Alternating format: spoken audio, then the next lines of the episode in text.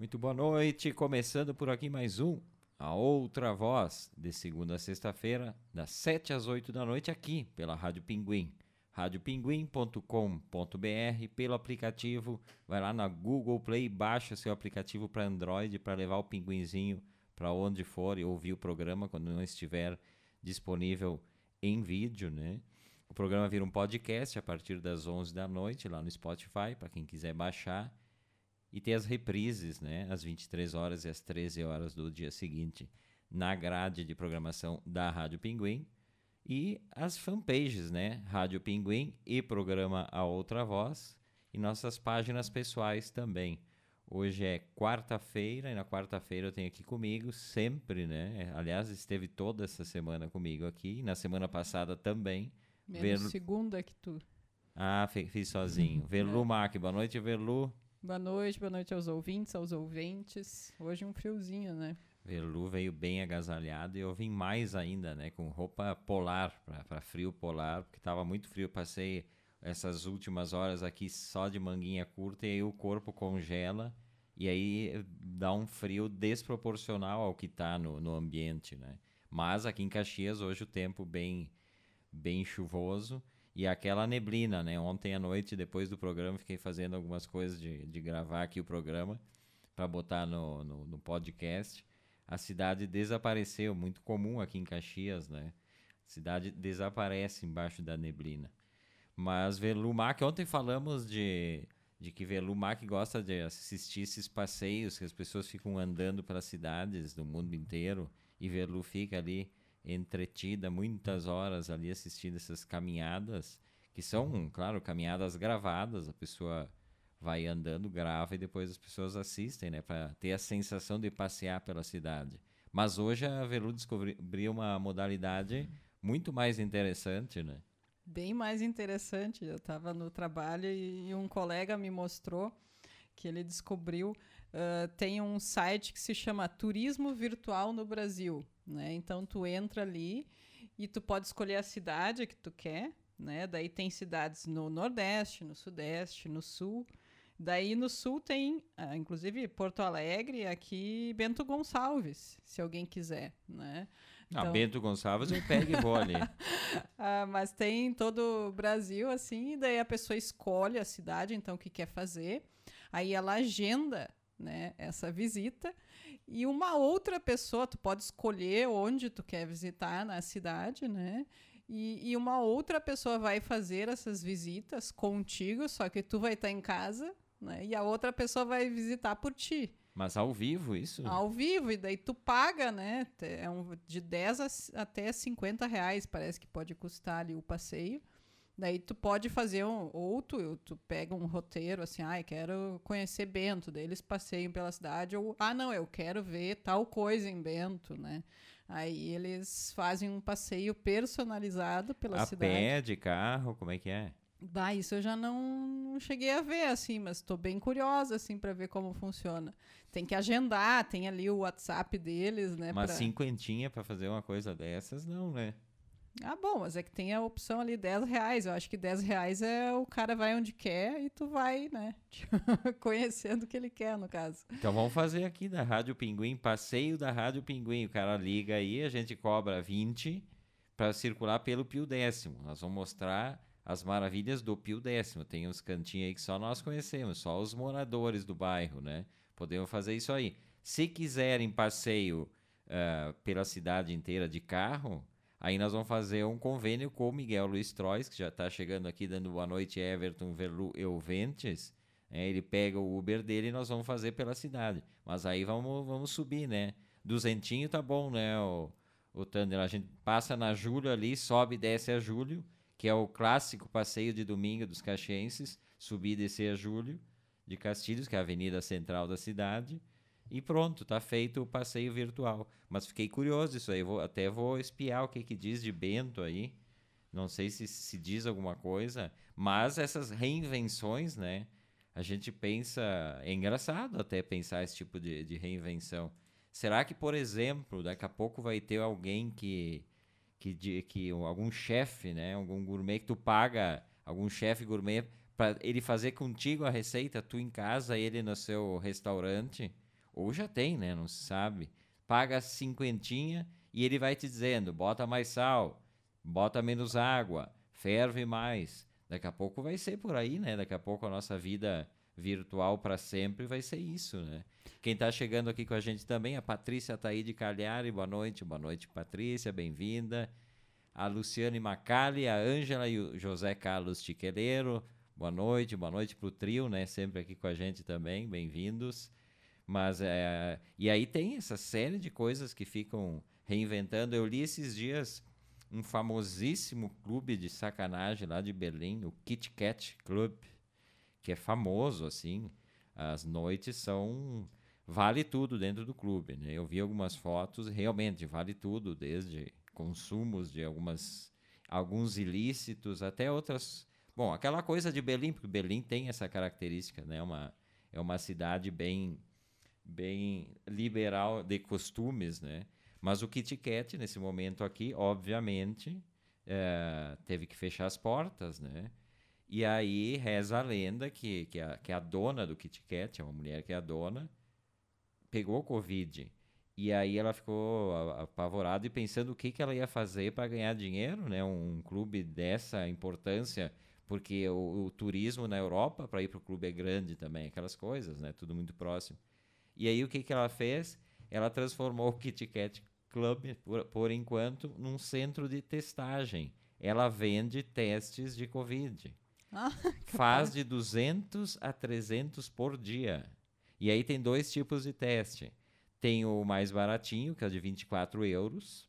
Eu não sei exatamente qual que é o teste. Deve ser o teste rápido, né? Sim, sim. Todos são teste rápido. E o de 60 euros, que é para as pessoas que têm que viajar para o exterior e para sair lá, de lá eles têm que apresentar um exame desses mais definitivos. Então, 60 euros e 24 euros. Aí tu multiplica 200 a 300 pessoas por dia, tá conseguindo manter, né, uma certa... Porque, obviamente, que lá na Alemanha, quando se fala em, em seguir protocolos, e aí essa, essa, essa reportagem é na, no, no página, página Doce, o, o jornal argentino, então lá as coisas são realmente sérias. Daí a, pessoa que está lá e fala, dá entrevista para o Página 12, ela fala, por exemplo, do comércio. Sim, tem comércio aberto. Ela cita até o exemplo daquela loja de, de departamentos HM, aquela de roupas, né? uhum. né?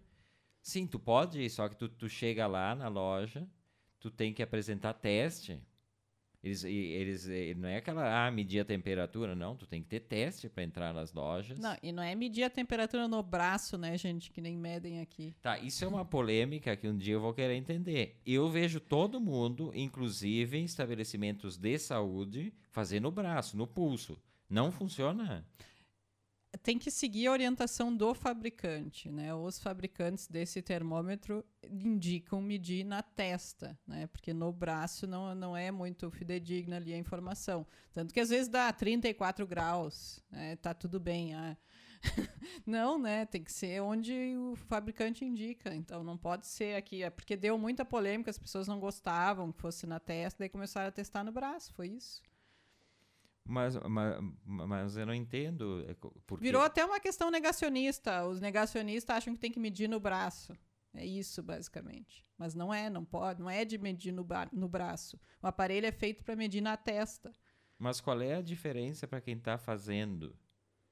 É falta de informação? Para quem tá, crônica? É, alguém disse, faz aí, ou complica fazendo na testa porque não gostam, daí fazem no. Porque talvez. Não sei se, simbologicamente tu apontar para a testa tem não alguma sei. coisa nesse sentido também. Eu acho que sim.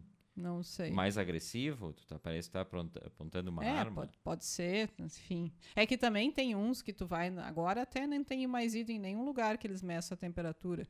Mas uh, acontecia de eu ir, tinha um lugar especificamente que eu ia, que o segurança chegava assim, simplesmente não dizia nada, já saía assim, né, apontando para ti, nem dava assim boa tarde, nada disso. Aí é meio desagradável realmente. Isso me lembra na Rússia que tu tá na estação de metrô, eles te enfiam no meio das pernas aquele detector de metais sem perguntar se tu Não quer. perguntam nada, tipo, derrubam Quando tu vê, tu tá bolsa, sentindo, sentindo é. alguma coisa entre as coxas assim, o cara tá. E é verdade, é. isso não é brincadeira, os caras fazem mesmo, na, na cara dura. O Luiz Marasquim Abriano está chegando aqui também, dizendo boa noite, Everton, Verlu, Old Dog e todos os amigos ouvintes que estão aqui com a gente. Boa noite, Luiz. Ele diz na testa ou no, ouvi no ouvido. É, mas no, no pulso não é para medir. Mas É, daí então- em tudo que é lugar que tu vai, eles querem medir no pulso. Eu só vejo fazerem no pulso. Inclusive, repito, inclusive em estabelecimentos de saúde eu já vi. Eu não falei nada porque eu vi fazendo. Eu não, eu não vou contestar uma coisa, né? Bom, mas também tem médico que receita cloroquina, então tu quer o quê? Uh, já começa com treta aqui, Luiz. Parem com isso. Eu vou botar na- os, do- os dois, os dois em quarentena. Luiz Marasquinha Brianos, que nem começou ainda, mas Verlumac já tá, já tá começando aqui. Eu vi um meme esses dias do, dessa questão de, de abrir com os protocolos sociais.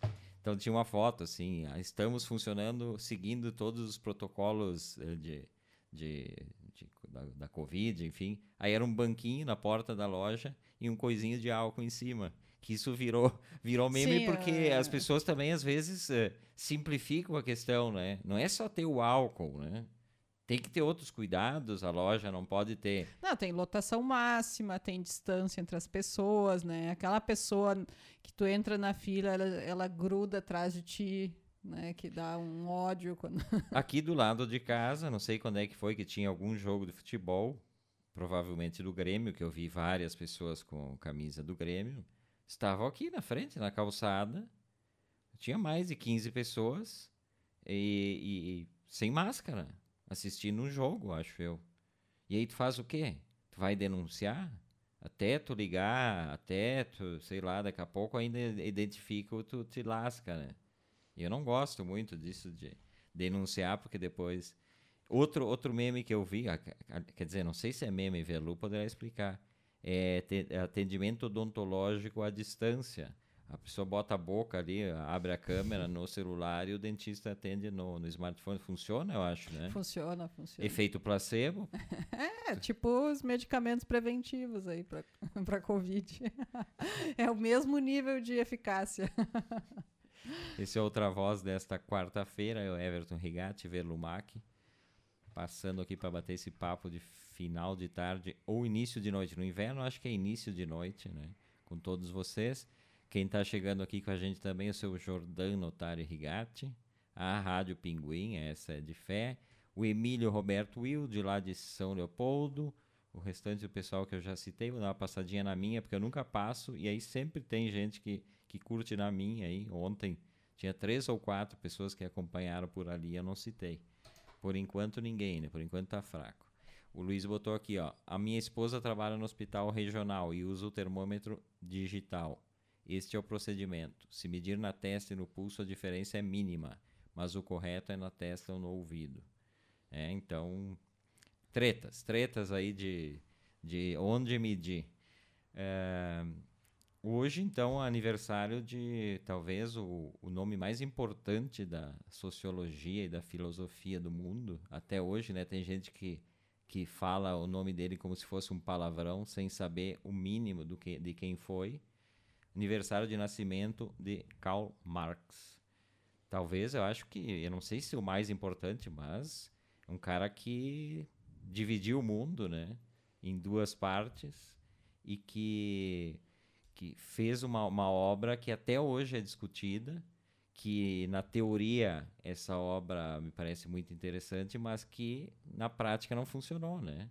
Como, como tem eh, seres humanos na parada, Sim, O com- não funcionou na prática, como o capitalismo também não funciona. da mesma forma. Então, claro, eh, tiveram aspectos eh, que, que funcionaram, tiveram aspectos que não. E, e a questão do homem aí no meio é o que dificulta tudo sempre, né? E eu- como eu vi que hoje tinha essa, essa data, ontem eu, eu reli um livro que eu acho maravilhoso esse livro. É um livro, um livro pequenininho, dá para ler assim, eu li numa- hoje à tarde, ontem à tarde. É, o Casaco de Marx, Roupa, Roupas, Memória e Dor. É do Peter Stelbras, é um, é um escritor inglês.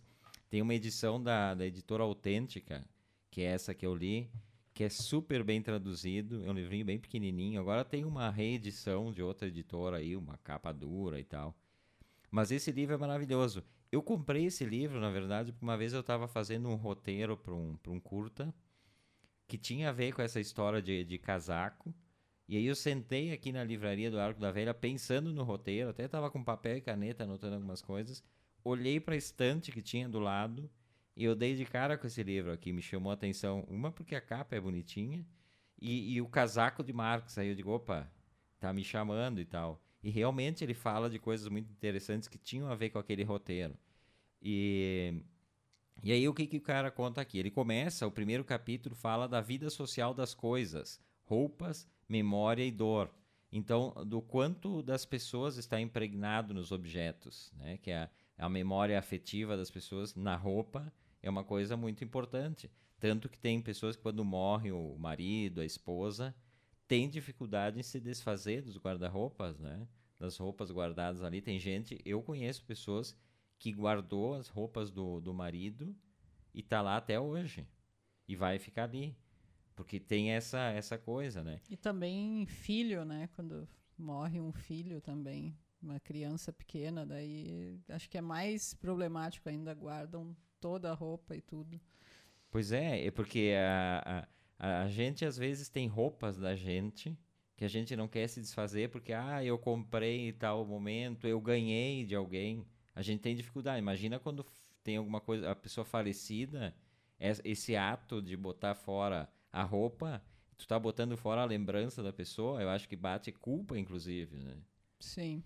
Mas não sei também se essa relação com a roupa não mudou, né, ao longo do tempo, porque agora é que todo mundo porque uma coisa é, é, na época que a gente era criança, adolescente, que a roupa era algo né, que, que tinha um valor econômico maior, né, era, era custoso comprar roupa.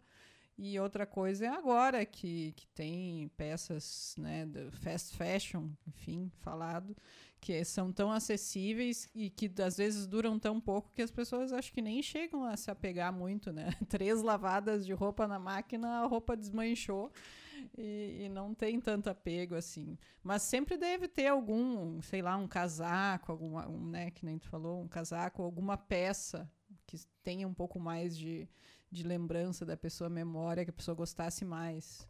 Mas mesmo assim, acho que com a quantidade de roupas que a gente tem hoje, acho que o, esse apego é menor. Mas o, o que, que tem que ver o casaco, né, no caso de Marx? Eh, o primeiro capítulo do, do Capital, que foi a obra mais importante do Marx, que ele não conseguiu terminar de escrever, ele, ele morreu durante o processo de escrever, viria mais, escreveu em Londres. Porque o, o Marx ele, ele nasceu na Alemanha, e aí em determinado momento ele, ele foi preso, porque ele escrevia num jornal é, lá em Colônia, aí ele, aí ele foi, para Paris, foi embora para Paris, ele se casou com uma nobre, a mulher, a esposa do Marx era uma era de uma família nova, a Jenny. O pai era um barão e tal, gente com grana. Mas, e ele, um cara que, né, ele, ele abdicou um pouco, assim, dos, dos bens e tal. Se formou em filosofia em Berlim. Ele foi para estudar, na verdade, direito, né? Mas daí ele acabou largando e, e, estudou filosofia. E passou a trabalhar nesse jornal que, que junto com o Engels, né? Que foi quando eles... É, eles se conheceram, né? Que trabalhavam juntos. Eles se conheceram, a primeira vez que eles tiveram contato foi, ao, foi ali no jornal. Friedrich Engels, que depois vai se tornar super importante na vida do Marx, inclusive financeiramente, né? E aí depois ele daí ele vai para Paris. Em Paris também ele se envolve com essa questão de, de, os anarquistas e tal. E ele começa a escrever num jornal lá, o Anais Franco-Alemães, que ele funda com um amigo Ruge, que já tinha um jornal na Alemanha em que ele escrevia. E eles fazem lá, e aí o governo, o governo francês dá um jeito de expulsar ele do, do, do da França. É, porque como ele criticava muito o governo alemão, né, acabou que o governo alemão uh, pressionou outros países a, a, não aceitar ele também. Né? Então, por isso que ele foi também né, mandado embora de outros países. Aí. Mas aí lá ele vai, de lá ele vai para a Bélgica com a, com a família, né? Tinha as filhas, ou a esposa, a, a empregada. Eles vão para a Bélgica e, e aí ele mantém ainda o contato com Engels e aí eles entram para aquele movimento, aquele movimento secreto de operários alemães que tinha ramificação por toda a Europa, a, a Liga dos Justos, né? que inclusive é a partir dali, para eles, que eles escrevem o Manifesto Comunista, né? E, e é interessante dessa questão. E aí depois ele vai, ele vai para acaba indo morar na Inglaterra. Aí a questão do casaco que ele fala tanto e dá o exemplo da, da, da de como a mercadoria ela, ela como funciona a questão da mercadoria no sistema capitalista. Ele usa o casaco e o casaco do, do Marx em Londres é importante porque o que, que acontece? Ele escrevia para jornal, para ganhar dinheiro, para um jornal lá em Londres, né, em troco de, de grana, e ao mesmo tempo ele fazia a pesquisa para o livro dele, para o Capital. Para fazer a pesquisa, ele tinha que acessar a biblioteca de Londres. Né, porque ela, é, não sei como é que chama a biblioteca, é a biblioteca de Londres, aquela bem importante. A gente até visitou, que fica dentro do, do museu, né? É, mas eu não lembro o nome. Bom, ele para frequentar a biblioteca ele precisava do casaco, porque na época uma pessoa que não tivesse um casaco não era bem vista. Tu tinha que ter o mínimo, aquela coisa, aquele preconceito contra pessoas mal vestidas.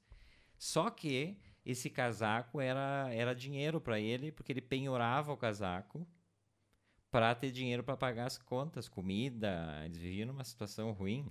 A, a mulher penhorou as louças de família algumas roupas das filhas, roupas as chamadas roupas de domingo, que já vem daquele, daquela época. E aí e se, se, usava muito a casa de penhor. Então o casaco dele ia e voltava do, da casa de penhores assim, uh, mais de uma vez por semana. Então, ele penhorava o casaco para ter dinheiro para pagar as contas. Aí, mas aí na hora que ele tinha que precisar terminar o livro dele, pesquisar e ir na biblioteca, ele precisava resgatar o casaco para poder entrar. E também porque ele era doente, ele sair no inverno sem casaco era impossível. Inclusive, ele, ele penhorava o casaco, e aí toda a questão do, do capitalismo está aí. Não precisa nem. Só contar essa história do casaco já está resolvida. Ele ganhava dinheiro escrevendo para o jornal. Mas aí ele tinha que ter caneta e papel. Papel não era barato, era caro na época. Então, às vezes ele tinha que penhorar o casaco para comprar papel para poder escrever o artigo dele e depois mandar para o jornal. Então, um, um, a história do casaco do Marx é, é, genial esse, esse livro aqui. Eu recomendo muito. É um livro que eu falei dá para ler numa tarde assim. E, e aí ele é, diz aqui no livro essa, as casas de penhores eram basicamente roupas, algumas coisas de joias e bíblias. Bíblias uhum. eram muito penhoradas também. E, e as pessoas faziam muito outra coisa também. Para poder se vestir no final de semana para ir para missa, para ir para alguma coisa, elas resgatavam a roupa do penhor na sexta e devolviam na segunda. E era um vai e vem, assim, era muito comum. Então, uh, em 1836, ele tinha um, um, um, uma casa de penhor que diz aqui: tinha 539 casacos masculinos, 355 coletes, e aí vai descrevendo 102 Bíblias, relógios, anéis, medalhas. Então, o objeto como mercadoria e como forma de sustento, né? Que, que, que tem toda a teoria na prática, na verdade, do, do Marx. É, não é à toa que ele pensava tudo que ele pensava, né? A vida dele era um bom exemplo. Mas uma coisa que, que tu não citou da biografia dele é que ele teve sete filhos, né? Nem todos viveram so, é, é, a idade adulta, mas ele teve um filho com a empregada também, e que ele não assumiu. O Engels né? assumiu. O Engels assumiu. Então a parceria dele com o Engels não foi só escrevendo livros, né? O Engels assumiu, inclusive, a paternidade que ele não assumiu da da filha da empregada. E o Engels que vivia um paradoxo terrível, né? Porque o Engels era filho de um pai da indústria têxtil, um pai é, um, tinha muita muita indústria, não era uma só, tinham várias espalhadas por pela Inglaterra, exploração máxima do, do, do, dos funcionários e ele era o sucessor. E ele brigou com o pai e tal, mas até o fim ele meio que era o herdeiro ali e ele que ajudava a sustentar o, o Karl Marx. Então, várias contradições, né? Porque viver dentro do sistema capitalista, mesmo que seja um teórico do socialismo, não, não tem como. Tu não foge dele, a gente sempre fala isso. Não tinha. Então, o Engels tinha. Tem um filme no, no, no Prime, no Prime Box, eu vi, que é O Jovem Karl Marx, que retrata muito bem isso retrata a cena, por exemplo, do Engels com o pai. Ele uma, uma, uma moça perde os dedos numa máquina daquelas de fazer fio. E aí elas fazem meio um mutim ali e entra o dono, o pai do, do Engels, e ele tá junto. E ele, e ele diz assim: o estrago da máquina será cobrado do salário de vocês. Essa é a, a, reação. E aí elas reagem. E no fim tem uma delas que, que se demite ali na hora, obviamente sem direito nenhum. E ele acaba se apaixonando por ela e vai procurar ela. Ele, ela se torna amante do, do Engels e tal. Mas, e esse filme é interessante, não é um melhor filme do mundo e tal. É difícil uma biografia ser alguma coisa muito agradável. Né? Normalmente é muito fa fa fato, fato, fato, tem que contar aquela história, mas vale a pena para entender um pouquinho da, da história do, do Marx e do Engels eh, por tabela ali também. E tem um monte de memes, né, com, com o Marx. Não, o Marx é, é Virou é, meme atualmente. O, o Luiz Marasquim Abriano está dizendo que ele é marxista, tanto do Karl como do, do, do humorista Groucho Marx também, né? Então, marxista total aqui, Luiz Marasquim Abrianos. Estamos falando aqui sob o olhar atento de Karl Marx, aqui em cima, Verlumac, o quadrinho. Tem vários quadros aqui. Ah, o estúdio é bem comunista, tem quadros do da, da, da, da, época, como é que se chama a arte soviética do período aqui? Uh, a vanguarda russa, né? É, constru construtivismo. Construtivismo, russo. e aí tem um deles que é o Karl Marx, é o primeiro aqui, tá me olhando brabo, inclusive, não sei se se ofendeu com alguma coisa, seu Karl Marx. Quem tá com a gente aqui também, seu Cássio Brufato, boa noite, Cássio, ele diz, ó, ouvindo o programa e jantando o risoto da avó Lourdes, Manuela, Isabela e Cássio. Um beijo para vocês e manda um risoto, né, Cássio? Ó, Garibaldi Caxias é o quê? 30 minutos? Chega quentinho ainda, agora deu fome, Verlu. Tem risoto hoje aqui? Não. Vá, hoje não. então deve estar tá fraco. Eu não, eu não senti cheiro de nada aqui em casa. Não tem, ainda. por enquanto não tem nada. Deixa e a dona Lourdes também mandando um abraço. Outro, outro dona Lourdes. Beijo para a senhora também. Obrigado por estar aqui com a gente. Vai, Verlu. Tem alguns, eu separei alguns memes, né, com, com o Marx aqui. Então, um deles é assim: achei que não valia a pena fazer uma piada, mais valia. Sim, que é a teoria da mais-valia. da mais-valia, sim, né? Em que a diferença entre o, o que o trabalhador, né, o, o custo de produzir uma coisa e o trabalho do trabalhador dá o lucro, né, ao patrão, que é a mais-valia, que é essa diferença entre o, o que, que custa e o que o o trabalhador recebe, né? E nesse livro também fala dessa questão do, do, do, do fetiche das mercadorias, né? Porque as coisas não são vendidas pelo, pelo, por um cálculo do que custou fazer e uma porcentagem de lucro. Não, Pega, por exemplo, sim. eu li esses dias a, uma matéria sobre o lançamento dos novos produtos da Apple.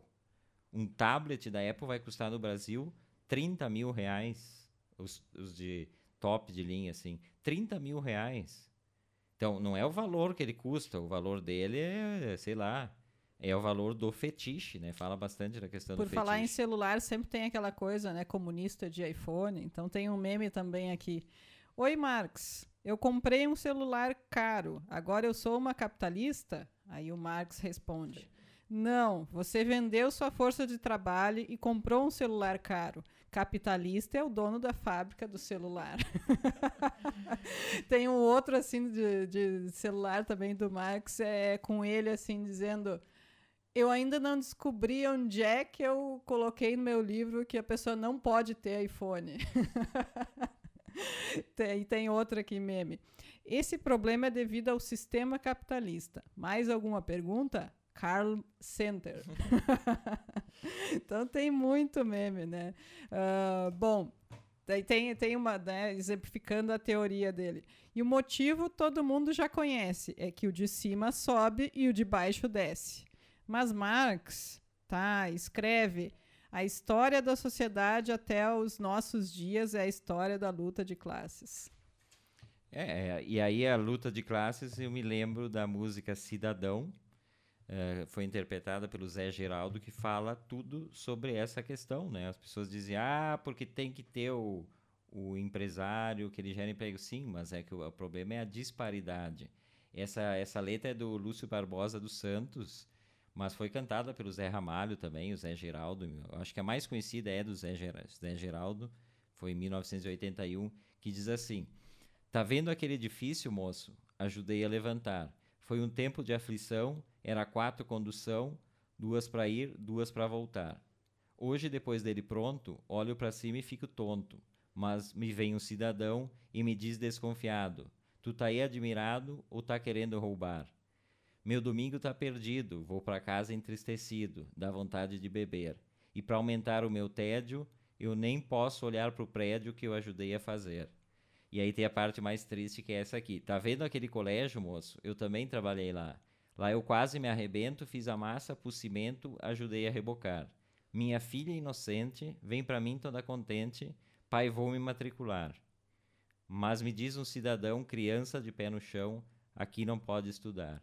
Então, essa letra aqui do cidadão, ela, ela resume a questão né, dessa, dessa discussão de comunismo, marxismo, socialismo e capitalismo. Né? Tá aqui a, síntese. Mesmo que tudo tenha seus defeitos, mas o Marx, na verdade, ele trouxe à tona essas coisas que ninguém quer falar, né? E, e é, é tão, tão evidente assim. Uh, Luiz Marasquim Abriano está falando da belíssima obra O Cidadão. Não, a música é, é, de arrepiar, assim. Eu já me emocionei só de ler esse trecho aqui. Então ela, ela resume essa nossa, nossa questão aqui. Deixa eu mandar um abraço para quem mais está por aqui com a gente. Deixa eu ver se o mouse me ajudar eu conseguir mirar aqui. Dona Liana Notari Rigatti, né? Todas as noites aqui com a gente. Seu Delano Brandelli Pieta, um nome conhecido, né? Eu acho. Não sei se lembra alguém para ver Lumac. Delano. Não sei, eu tenho dificuldade de lembrar, assim. Não. E quando demora muito para ver a pessoa, eu, eu esqueço, assim. Então, não estou recordando muito bem. Márcia Kernes, Boa noite, Márcia, bem-vinda também. É, Márcia lá de Porto Alegre, está dando boa noite agora, instantâneo. Eu li ela aqui, ela já está aqui dando boa noite. Boa noite, Márcia, bem-vinda. Márcia que é juíza lá em Porto Alegre, né? É, vamos ver na minha timeline se tem mais alguém aqui chegando. Vamos ver. Hoje um programa comunista aqui. O pessoal se apavora. Tem gente que, quando fala a palavra comunista, sai correndo, acha que é comedor de criancinha, né? Mas o comunismo rendeu muita, muita coisa boa, né?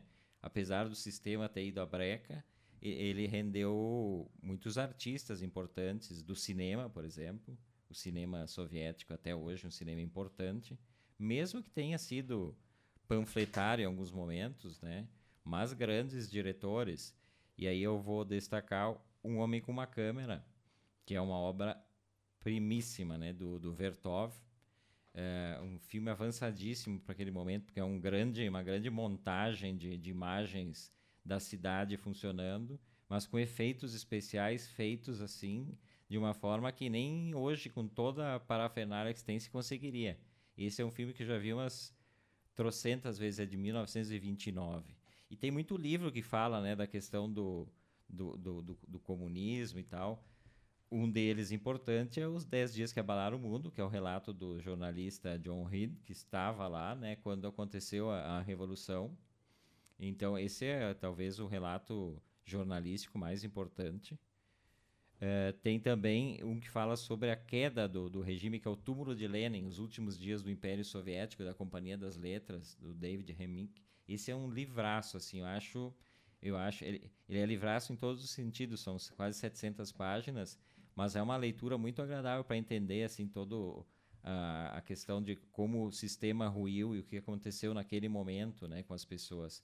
E tem um outro, esse aqui acho que é a Verlu já leu, eu não li ainda. É bem é, bom. Que é um livro bem importante também sobre a Revolução Russa, que é da Sheila Fitzpatrick. Uhum. É da editora Todavia. A Verlu, a Verlu já leu, né? É bom o livro. Né? Recomendo. Né? Uhum. Esse é outra voz desta quarta-feira. Eu, Everton Rigatti, Velumac, batendo aquele papo com nossos amigos ouventes e ouvintes, né? O pessoal que está lá no aplicativo também. Um beijo. Pena que o pessoal no aplicativo não possa nos ver, né, Velu? Estamos tão belos hoje.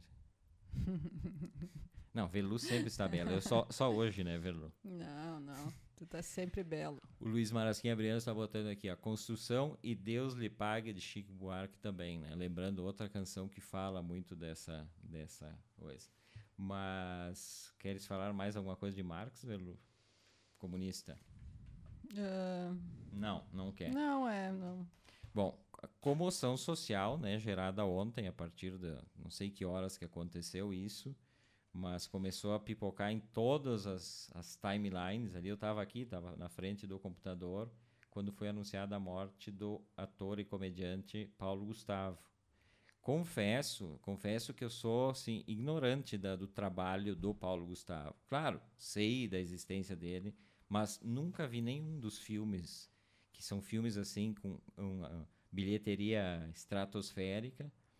É, mas, claro, conhecia e tal. Alguns programas de televisão também, que digo que eu nunca vi.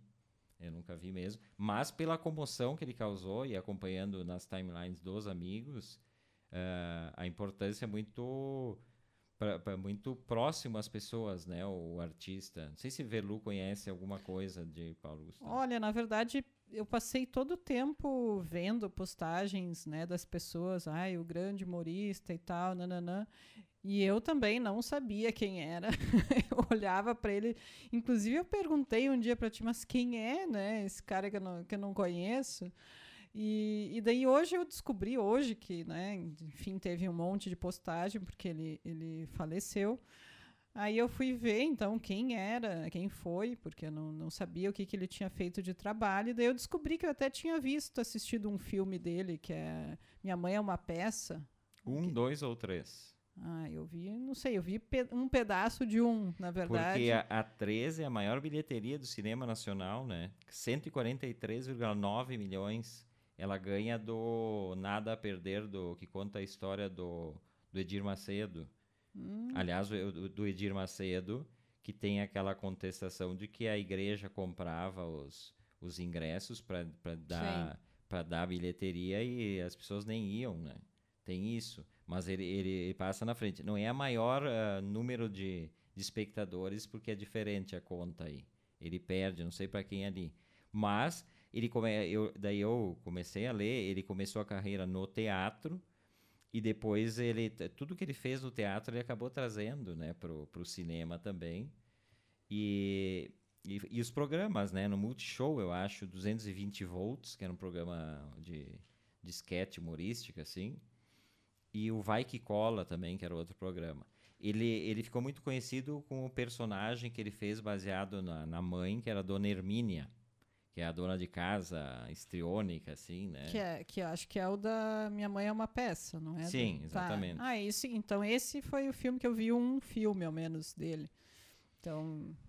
E é. o, o, o, Paulo Gustavo, ele era acusado, porque ele, ele, era, ele deixou o marido, que é um dermatologista, e os dois filhos de um ano, né? Eles tinham um Gêmeos, é.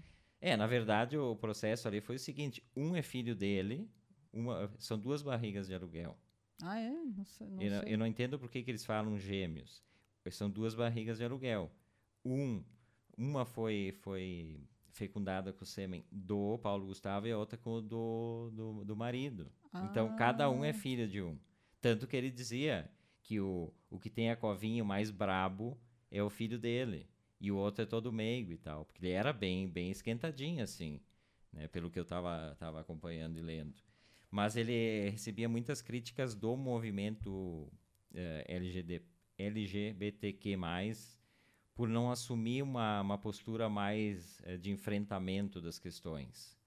No entanto, eu acho que ele, ele, ele se assumindo do jeito que ele sempre se assumiu, e de, de escancarando a vida, inclusive a vida privada dele, ele já faz um grande papel, né? Tem sempre essa discussão desses movimentos. Tu tem que estar tá sempre brigando e levando tudo na ponta da faca, ou daqui a pouco tu fazendo humor com, com, com contigo mesmo, tu fazendo esse humor, tu não tá de uma, alguma forma. Ah, tu ganhando visibilidade e, e resistindo e, tendo sucesso como ele teve, né? E a importância que ele teve, que a gente está vendo agora. Na verdade, eu estou vendo agora, nem sabia que tinha tanta importância. Isso dá, dá conta, Velumac, da nosso mau humor, né? Quando dizem que sou eu mal-humorado. A gente não assiste comédia, né? A gente não, não se liga nessas coisas. Eu sempre fui avesso, por exemplo, a, a Zorra Total, ao programa do, do Chico Anísio.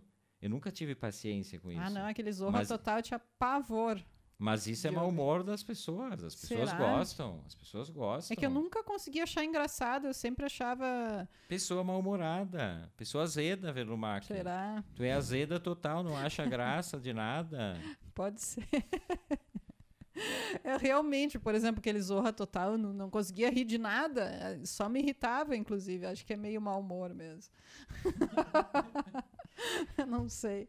E, e essa questão que eu tava falando, né, de ele não, por, por exemplo, no, no, no filme que tem o, o casamento, se repete, na verdade, o que aconteceu no casamento dele, que eles não se beijaram, ele e o noivo, na boca. E aí no filme parece que tem essa cena, mas também não tem o beijo. E aí, mas eu, eu acho que tu brincar com isso, tu quebra, tu quebra um pouco da resistência das pessoas à questão.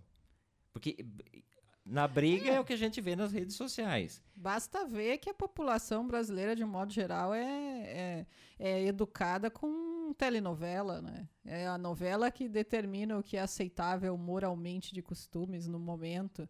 Então, acho que ele fazendo esse papel de, de mostrar de uma forma mais leve, né? Ah, essa parte acho que é muito importante, né? Não- também não posso falar com propriedade aqui porque eu não conheço bem o trabalho dele para dizer se o que, que tem de críticas em relação a ele, né? Não sei o que, que eles criticam na comunidade LGBTQ.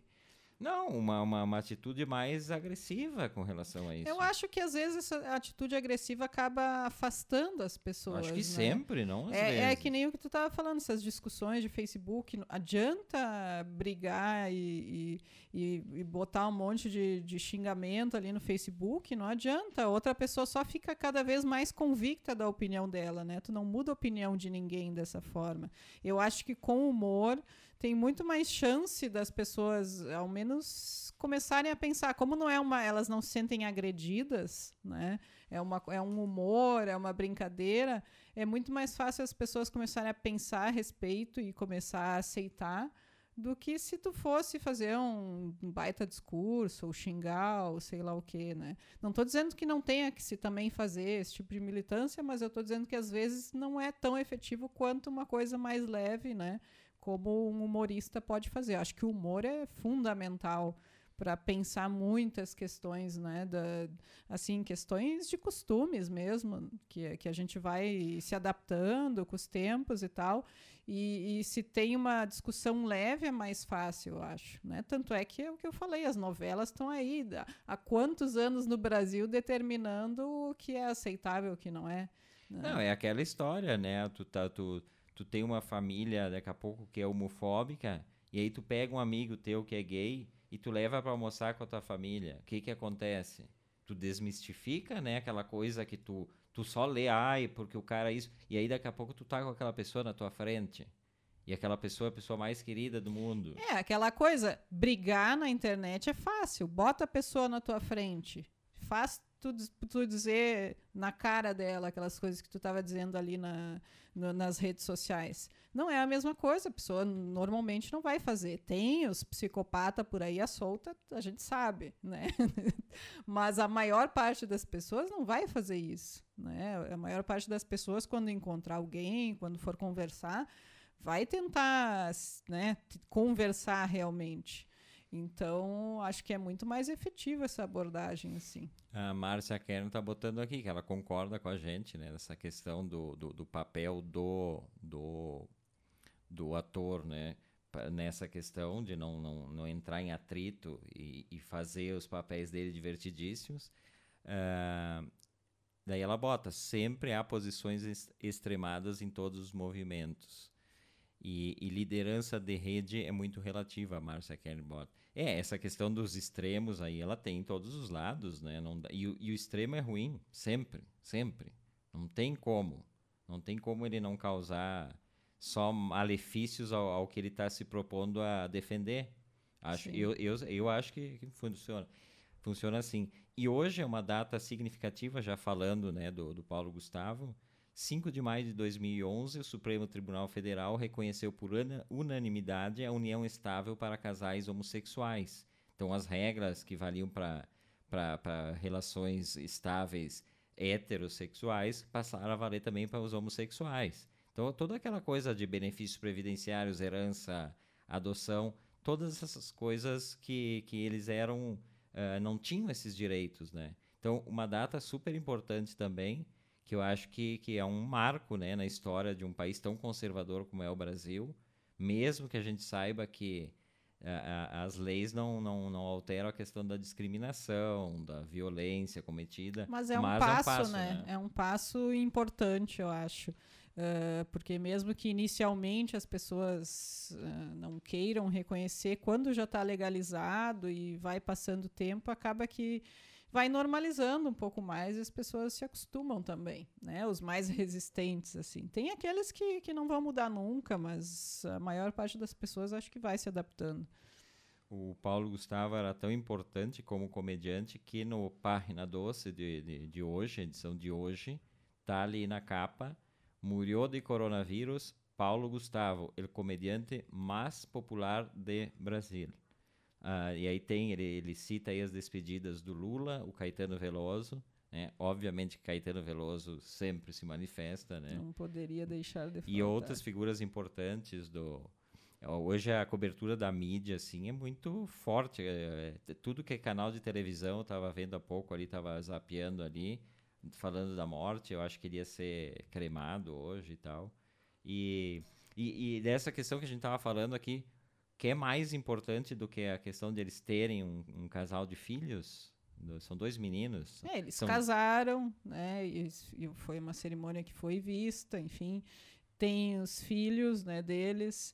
E eu acho que, que uma coisa importante de uma pessoa como ele é que ele consegue agregar pessoas dos lados que a gente tem atualmente, né? Tanto de esquerda quanto de direita. Acho que todo mundo hoje lamentou é, as pessoas hoje se uniram nesse sentimento de, de perda, de dor, por uma pessoa que, uh, né, independente da posição política, as pessoas lamentaram. Eu não vi, ao menos, manifestação odiosa hoje em relação a ele. Não sei se teve, pode hum. ser, né? Sempre tem.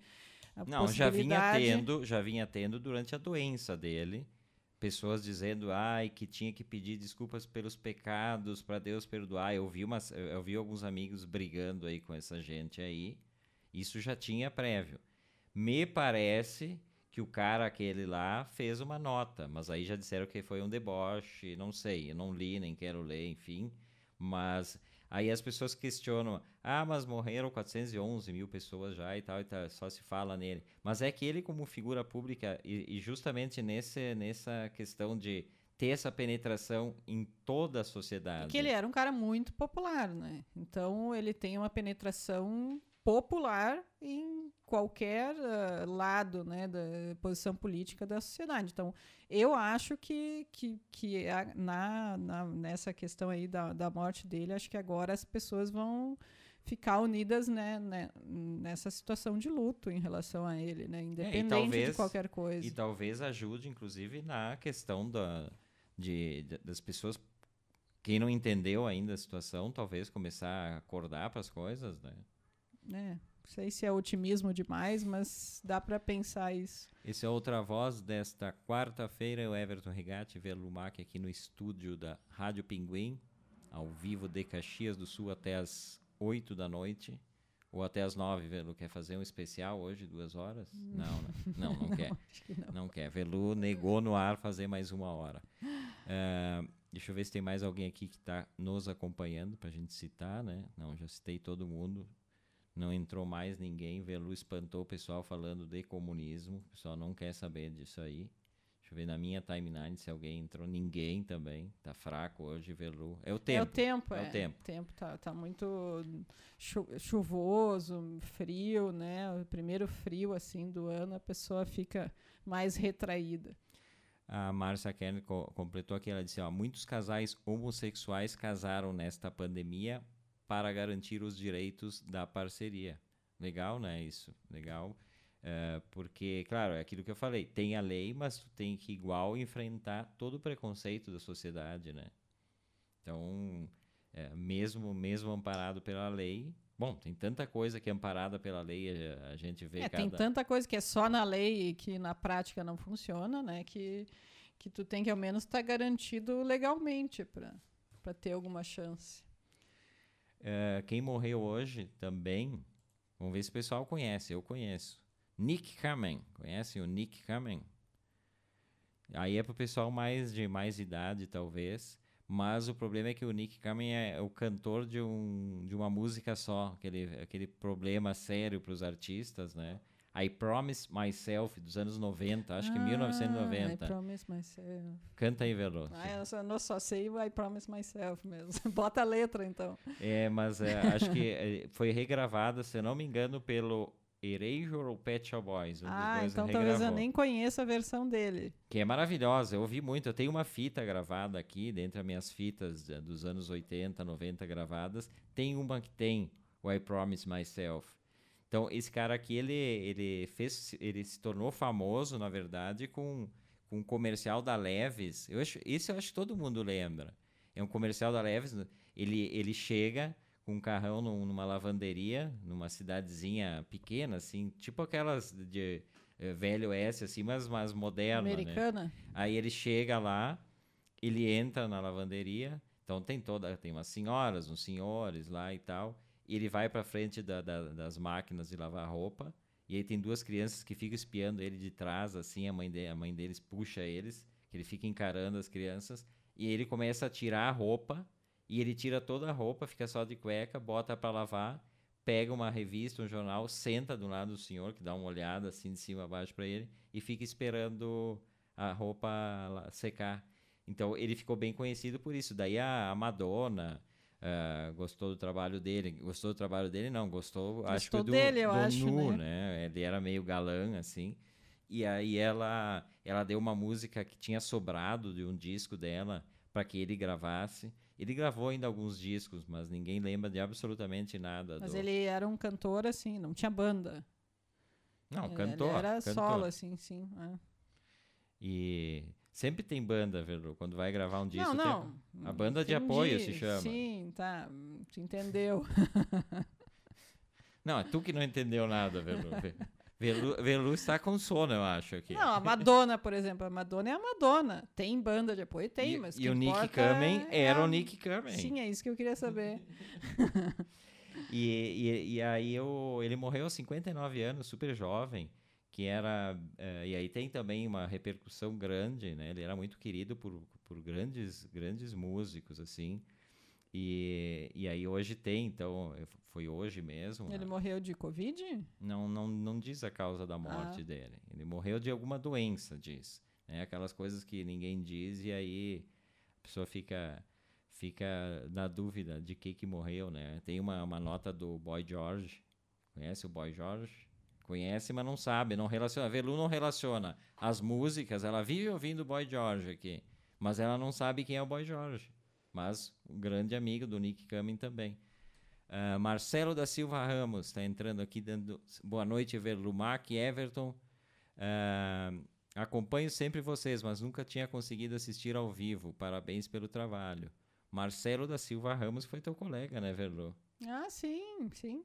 É que tu, eu- tu falou Não, a- Marcelo, mas Marcelo podia ser, né? Mas sim, sim, foi meu colega. Verlu está lerda hoje, gente. Vai, vão ter que começar a fazer antidoping para entrar no estúdio. Parece estar sobre efeito de substâncias alucinógenas, Verlumac. Um abração pro Marcelo. Um beijo, Marcelo. Vamos ver se tem mais alguém aqui. Não, não entrou mais ninguém. Ninguém mais, mais quer. Não, mas o pessoal tá, tá firme aqui com a gente, né? Ah, falamos também durante a semana do Diogo Mainardi, que mandou o cara para aquele lugar, o entrevistado, Que né? pediu O, o demissão. Cacai pediu demissão da TV Cultura após xingar advogado no programa, porque houve toda uma pressão, né? E aí, ontem ele tweetou dizendo que ele tinha pedido demissão e tal. E no final ele concluía o tweet dele com a frase: vai tomar lá, Cacai e tal. Então, completamente desnecessário. Daí também deu treta disso nas redes sociais. Gente defendendo que, ah, é porque quando tem um jornalista que é que tem posição, aí, aí tiram o cara a posição, mas educação não tem, né? Então, É, na- faltou educação. A gente falou aqui, né? Uma coisa é questão de discutir, não vejo problema. O problema é a forma que ele discutiu. Né?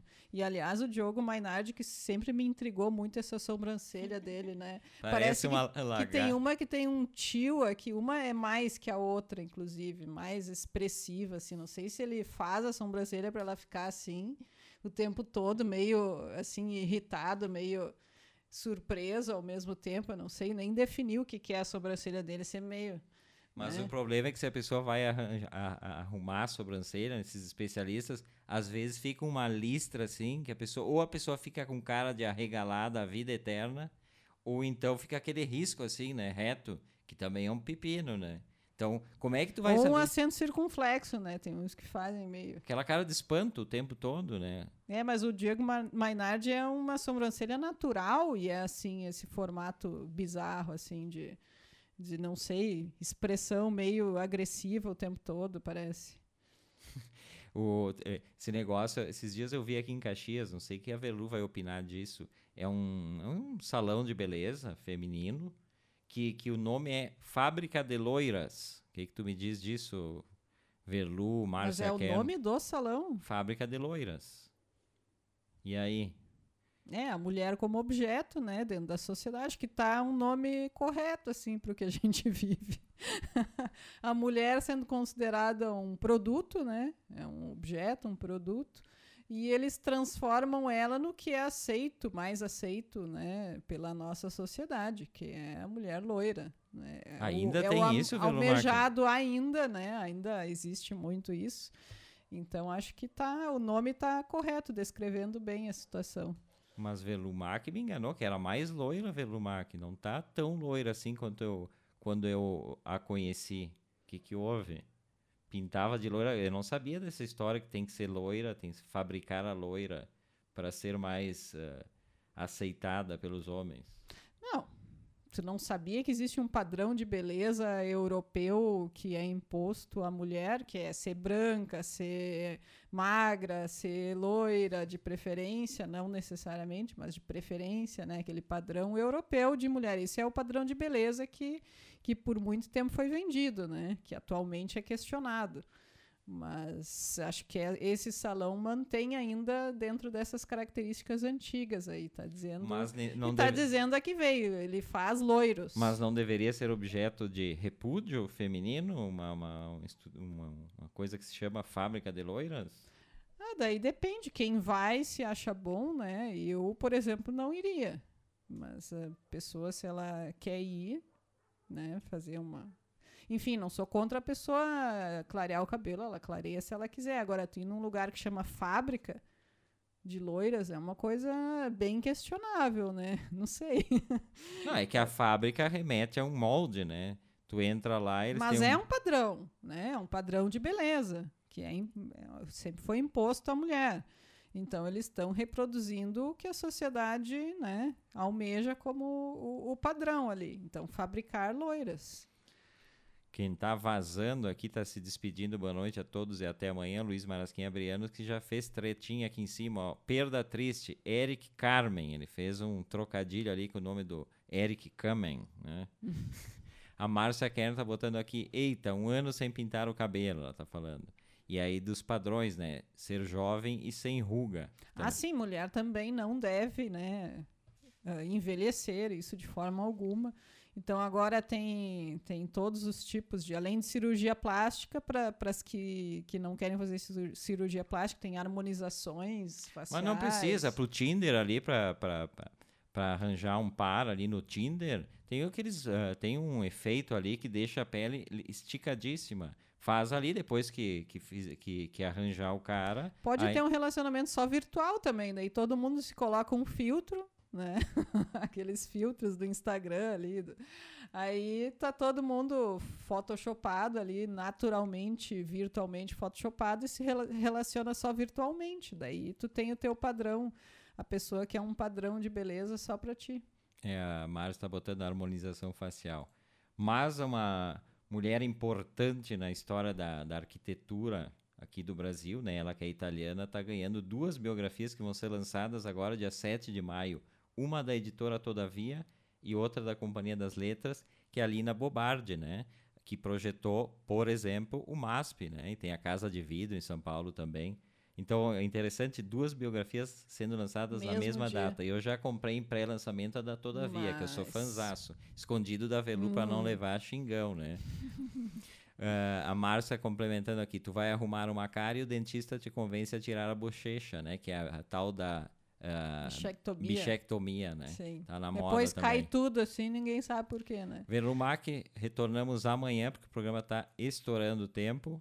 Então Beijo. tá, beijão, até amanhã. Beijo para todo mundo que nos acompanhou. Amanhã esperamos vocês. Tchau!